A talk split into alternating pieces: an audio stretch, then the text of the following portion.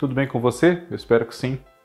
Eu sou Fábio Costa e esse é mais um Vale a Pena aqui do canal do Observatório da TV no YouTube. Este programa que relembra semanalmente a trajetória de alguém que é muito destacado no cenário da nossa televisão. Muitos dos nomes que nós rememoramos aqui, as suas trajetórias são da nossa teledramaturgia, mas também já houve de outros gêneros de programação. E esse é um programa que homenageia essas figuras enquanto elas estão vivas, porque é muito natural que se façam essas homenagens quando as pessoas infelizmente nos deixam. Mas enquanto ainda estão vivas e merecem já essa homenagem, especialmente quando não são de tanta idade, não são veteranos, como é o caso de alguns dos nossos homenageados recentes, também é o caso de fazermos a homenagem no Vale a Pena. E nesta semana falamos de um ator muito admirado, pelo seu talento, pelos muitos trabalhos que já fez, pela sua beleza também, é, é considerado um homem muito bonito, e que construiu, tem construído uma carreira bastante interessante na nossa teledramaturgia. Eduardo Moscovis. Eu brinco sempre, se você já acompanha aqui os nossos Vale Apenas, eu brinco sempre com uma frase que usa o nome do artista, né? Arlete Salles é Arlete Salles mesmo, Regina Duarte é Regina Duarte mesmo. Não posso fazer essa brincadeira com Eduardo Moscovis porque ele não é Eduardo Moscovis mesmo. Seu nome de batismo é Carlos Eduardo de Andrade. Moscovis é artístico, tirou o Carlos, pegou o Eduardo para esse nome em artes. Ele nasceu no Rio de Janeiro em 1968, salvo erro meu, no dia 8 de junho então completou no ano passado 53 anos de idade. Quando ele começou a pensar em que rumos tomar para sua carreira profissional, ali no final da adolescência, princípio da idade adulta, anos 80, trabalhava com o pai, fazendo representação de material para construção civil, e ingressou no curso de administração. Mas um dia acompanhando uma amiga sua a uma aula que ela ia fazer num curso livre de teatro no Humaitá, no Rio de Janeiro. Ele se apaixonou, se encantou de uma forma muito diferente pelo fazer teatral, pela vida de ator e decidiu apostar naquilo. Entrou para esse curso que a amiga fazia, que era dirigido por um grande revelador de talentos nos anos 80, especialmente o Carlos Wilson, que tinha o apelido de Damião, chegou a fazer novelas como ator, ele também na TV Globo, entre elas Coração Alado e Mandala.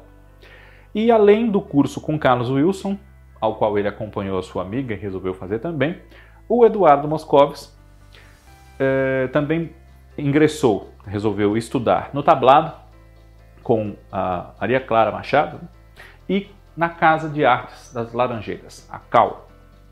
Ainda ali por 89 para 90, ele já começou a fazer, depois de passar em testes, trabalhos teatrais. Passou em teste, por exemplo, para fazer uma adaptação da obra de Monteiro Lobato para teatro infantil, Os Doze Trabalhos de Hércules, e fez outras montagens no decorrer dos anos 90, mesmo já tendo ingressado na televisão. Entre elas, O Ateneu, de Raul Pompeia, e Greta Garbo, quem diria, acabou no Irajá. E aí, não tardou muito para que aquele rapaz, que era uma cara nova, era bonito, passasse em testes, fosse visto por diretores, por produtores e iniciasse a sua carreira na televisão. E começou no teatro, depois passou para a televisão e alguns anos depois chegou o cinema na vida de Eduardo Moscovis. Na novela Top Model, exibida entre 89 e 90, uma novela do Walter Negrão e do Antônio Calmon, ele já aparecia ali como um dos funcionários da confecção do Alex Kundera, que era o Cécio Thierry. Mas, eh, a Covery, né? mas era um papel eh, quase figuração, enfim, um recepcionista, um funcionário. E depois ele teve o seu primeiro grande papel creditado, com falas, enfim, em 1992, na novela de Agnaldo Silva, Ana Maria Moretson e Ricardo Linhares, Pedra sobre Pedra. Nessa novela ele vivia um dos ciganos da história, que era o Tibor. E é, o Tibor se interessava por uma, uma moça de uma realidade muito diferente da dele, de uma família tradicional na cidade, os Pontes, que era interpretada pela Patrícia Furtado. Mas essa, esse teste que o Eduardo Moscovitz fez para participar de Pedra sobre Pedra e passou, foi aprovado, surgiu depois que ele cursou o que se chamava de Oficina de Atores da TV Globo, por sugestão, por indicação de um ator e diretor que é o Emílio de Biasi, que o viu no teatro. Salvo erro meu nessa montagem do Ateneu, adaptação da obra do Raul Pompeia, da qual eu falei há pouco. Depois de Pedra sobre Pedra, Eduardo Moscovis foi o Tito na novela Mulheres de Areia, de Ivani Ribeiro, em 1993, o filho do Chico Belo, que era o, o Joel Barcelos, que era apaixonado pela Glorinha, a personagem da Gabriela Alves, irmã do Tonho da Lua, o Marcos Frota.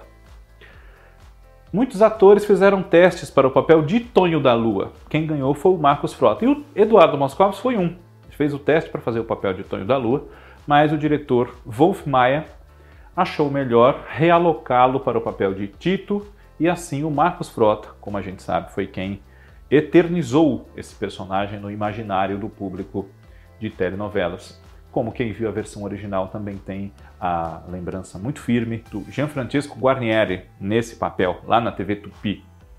E logo em seguida, o ator participou de uma minissérie que teve entre os seus autores e roteiristas o Walter Negrão, né, também o Geraldo Carneiro e Charles Peixoto, salvo erro da minha parte, a partir da obra de Antônio Calado, que é A Madonna de Cedro, que já havia sido adaptada para o cinema, com Leonardo Villar, nos anos 60. E nessa ocasião, quem fazia as vezes do Leonardo Villar, no papel do Delfino, o personagem principal, que é envolvido numa grande tramóia de ambição e de tráfico de peças sacras, enfim, era o Eduardo Moscovis, num elenco que contava também com a André Beltrão, Humberto Martins, Carlos Vereza, Heloísa Mafalda, Eva Vilma, Carlos Zara, Paulo José, entre muitos outros. Essa minissérie foi dirigida pela Tizuka Yamazaki e, quando foi convidado para fazê-la, Eduardo Moscovitz estava em cartaz com Raul Cortez na peça que eu citei, Greta Garbo, quem diria, acabou no Irajá e teve que pedir dispensa da peça. E aí ele explicou, olha, eu vou trabalhar com fulano e com Beltrano, vou ser dirigido pela Tizuka Yamazaki, essa experiência é importante para mim, não só pelo papel ser principal, mas também por isso, enfim, e acabou então sendo liberado, digamos assim, da peça para fazer a minissérie. Depois, ele deixou a TV Globo e fez o seu primeiro protagonista em novelas, que foi no SBT, numa novela do Lauro César Muniz, revista ali na versão do SBT pelo Ismael Fernandes, pela Anali Alvarez, pelo Bosco Brasil, pelo Zeno Wild, As Pupilas do Senhor Reitor, baseada na obra do Júlio Diniz. Essa novela estreou em dezembro de 94, atravessou o primeiro semestre de 95 e nela ele vivia o Daniel, um filho da pequena póvoa do Varzim que havia uh, se libertado, digamos, do destino agropecuário dos habitantes daquela região e ido estudar na cidade e se fez médico, com muitos sacrifícios do irmão, o Pedro, que era o Tuca Andrada, e do pai, o senhor José das Dornas, Elias Glazer. Daniel fazia par com a Guida, a Margarida, enfim, que era a Débora Bloch, enquanto seu irmão era o par da irmã dela, a Clara Luciana Braga. Depois dessa novela, Eduardo Moscovis voltou à TV Globo e viveu o Wagner, salvo erro meu, na novela de Walter Negrão, Anjo de Mim, em 1996. E junto com ele nessa novela estavam a Paloma Duarte, com quem ele chega a ter um envolvimento romântico na novela, se a memória não me trai, que era Maria Elvira, e também o Rutílio e Ivete, os pais do rapaz, Sebastião Vasconcelos e Ioná Magalhães. Depois dessa novela, ele teve um primeiro grande boom de popularidade interpretando o Nando, um piloto de helicóptero, na novela de Manuel Carlos Por Amor, entre 1997 e 1998, que deu o que falar com a grande química e os tórridos beijos e amassos do casal formado por ele e pela Carolina Ferraz, que era Milena, uma menina rica, filha da Branca, que era Suzana Vieira, e do Arnaldo Carlos Eduardo Dolabella, e a Branca não via com bons olhos a filha dela se envolvendo tão intensamente com um Hellis, um simples piloto de helicóptero. Então ela armou para separar esse casal, colocou droga na bolsa dele, fez ele ser preso por tráfico de drogas e muitas outras coisas, mas o casal acabou ficando junto, claro, porque se amava muito e teve muitas cenas de beijos ao som da Vanessa Rangel, Palpite, que é a música que marca muito o imaginário de quem viu, de quem vê o Por Amor, tanto quanto o Per Amor com a Zizi Posse. Pois bem, o sucesso desse casal foi tão grande na novela Por Amor que eles logo em seguida foram designados, foram escalados para fazer o Carlão e a Lucinha, protagonistas junto com Francisco Coco, Salviano Lisboa. Eles formaram aí um triângulo amoroso em Pecado Capital, uma nova versão da novela da Janete Claire dos anos 70, que foi exibida às 6 horas com texto da Glória Pérez entre 1998 e 1999. E eu considero o Eduardo Moscovis uma escolha interessante para esse papel naquele momento. Ele ainda estava, se não no início da carreira, mas ainda era um ator é, em ascensão como protagonista, já havia sido muito bem recebido pelo público nos trabalhos feitos até então, no decorrer dos anos 90, e realmente estava ali como bola da vez, foi uma grande escolha. Um pouco contestada foi a escolha da Carolina Ferraz na época, nas revistas, enfim, mas esse já é assunto para um outro programa, numa outra ocasião. E ele desempenhou muito bem esse papel do Carlão, que é um, um taxista que tem a sua vida totalmente modificada porque encontra um dia o fruto de um assalto a banco no banco de trás do seu carro. E tenta devolver, mas pode ser envolvido como cúmplice, quem sabe, do roubo, coisa que ele não era, porque ele não era bandido. E a vida o faz lançar mão daquele dinheiro por um motivo ou outro, para salvar o pai da morte, pagar uma cirurgia, um tratamento caro, ajudar amigo, conhecido, enfim, e para crescer na vida e tentar reconquistar o amor da noiva, a Lucinha, que era a Carolina, que a essa altura estava envolvida com um homem muito rico, um viúvo, triste, solitário, infeliz, Salviano, o Coco. Então, o Carlão acaba se contaminando pela sanha de ter dinheiro e poder fazer o que quiser, achando que é só por querer reconquistar a Lucinha, e não consegue mais se desvencilhar de tudo de ruim que aquele dinheiro traz. E tem um final trágico, a exemplo da primeira versão, embora Glória Pérez, segundo a imprensa na época, uh, tenha querido trocar esse final e fazer Carlão ficar feliz com Lucinha dessa vez, já que Lucinha nem fez par com Salviano até o fim da novela, o casal não deu certo de Carolina com Coco, enfim. Depois de Pecado Capital, Eduardo Moscovis fez o personagem que podemos rever agora na TV Globo, numa reprise, mais uma. Julião Petrúquio, um homem de muito bom coração, mas grosseirão, de poucos modos, que inicialmente se aproxima de uma moça querendo salvar sua fazenda, porque ele não tem dinheiro para isso, mas o dote que virá com aquele casamento é muito bom. E os dois acabam se apaixonando sinceramente. Primeiro pelo gosto do desafio, de um querer dobrar o outro, e depois pela paixão que os envolve, a Catarina, a Adriana Esteves e o Petrúquio, em O Crave a Rosa, essa novela do Valcir Carrasco e do Mário Teixeira, que tem uma mágica qualquer que a torna sempre um grande sucesso nesses quase 22 anos da sua estreia, que ocorreu em junho de 2000. Ela já está sendo exibida pela quinta vez na televisão, quatro vezes na TV Globo, mais uma vez no canal Viva e sempre com muito sucesso. E com certeza terá outras reprises, seguramente, se é assim como nós estamos verificando uma vez mais. Depois de O Crave a Rosa, que foi um papel que serviu para dividir um pouco as águas na carreira de Eduardo Moscovis, já que não era propriamente um galã. Petruca era um homem que não tinha vaidades, usava roupas mal cortadas, rústicas, tinha óleo só para sua vida na fazenda, fabricando queijos e lidando com a terra, com a criação, enfim. Ele mostrou que Eduardo Moscovis não era só um rapaz bonito, um galã, um possível sucessor aí de Tarcísios e Cuocos e Fagundes, mas um ator dedicado, aplicado, que agradou muito nesse papel que ele próprio, Eduardo Moscovis, acreditava que não fosse muito para ele.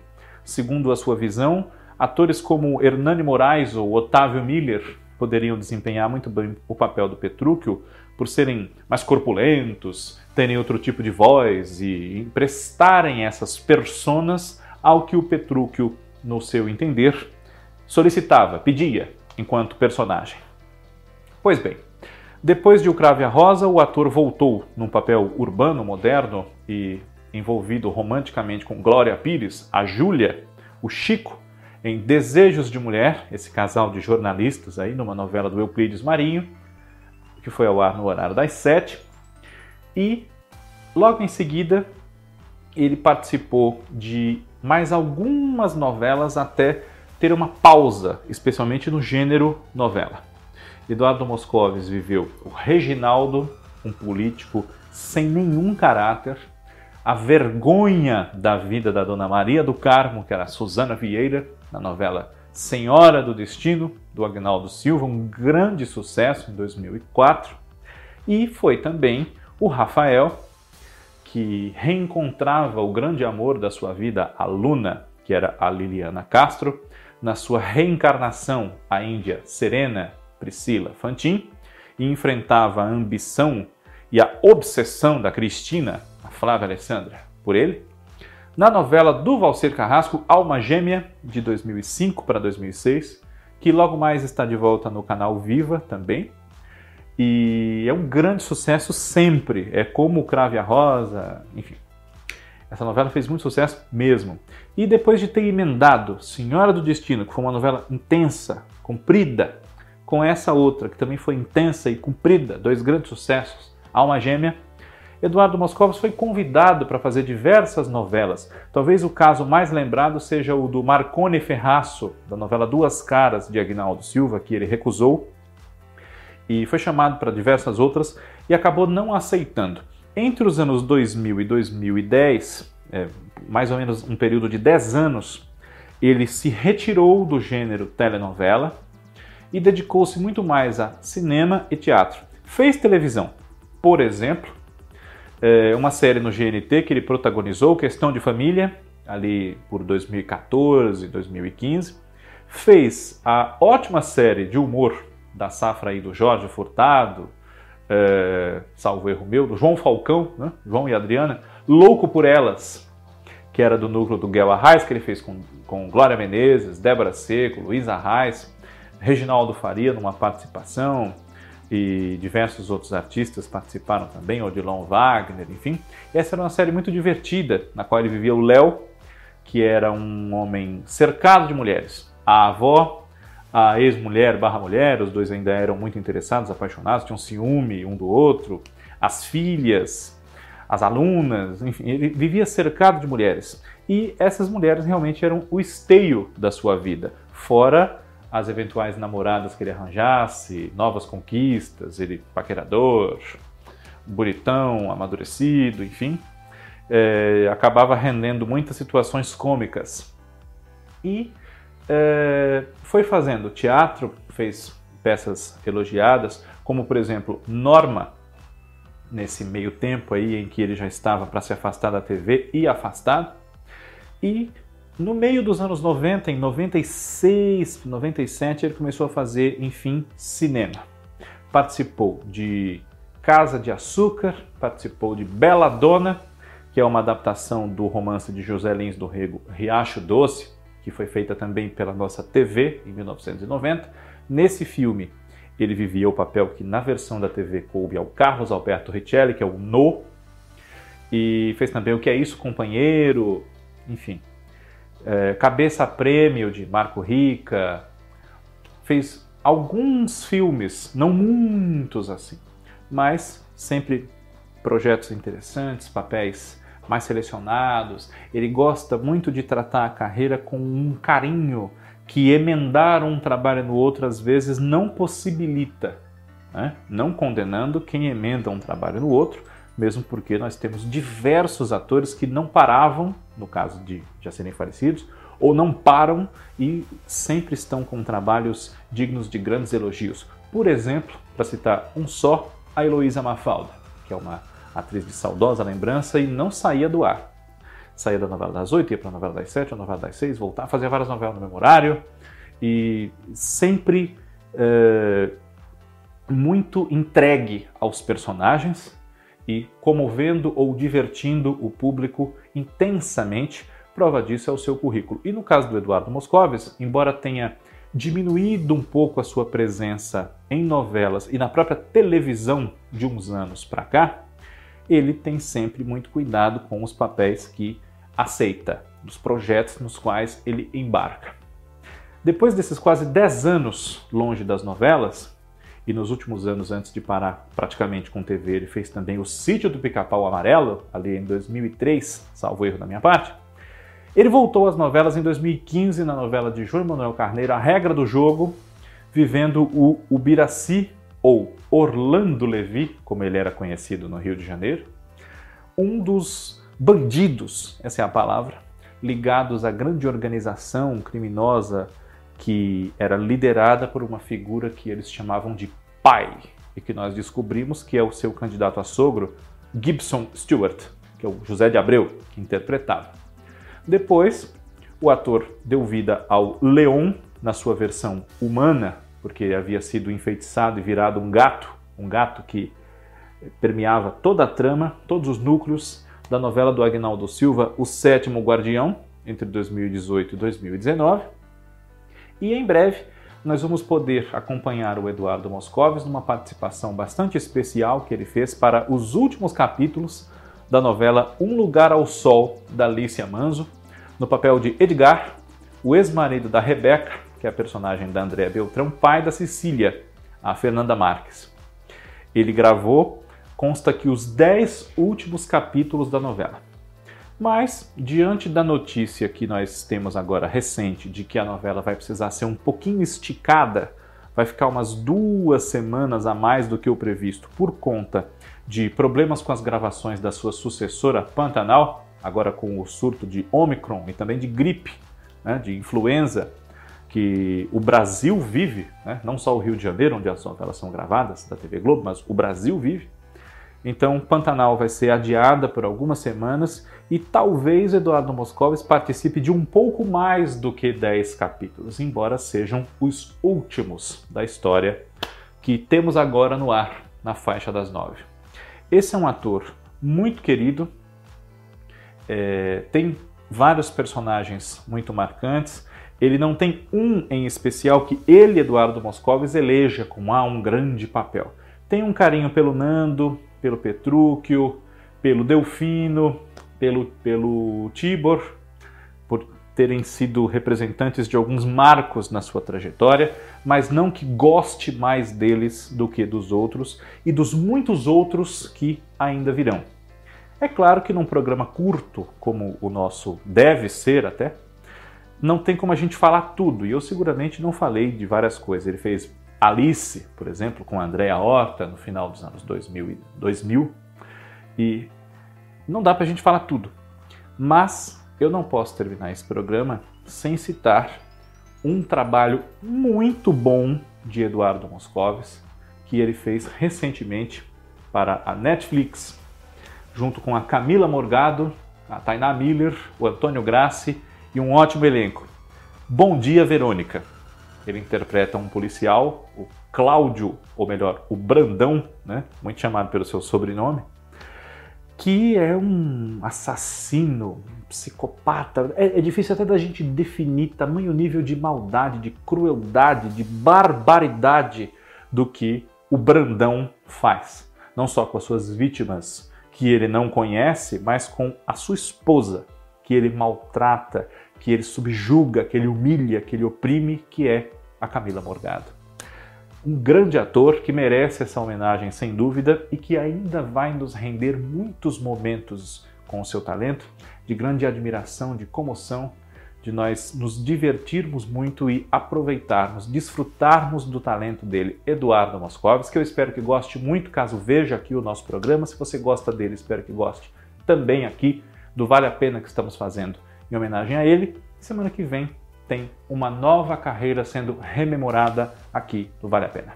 Um abraço, obrigado pela sua audiência. Tchau.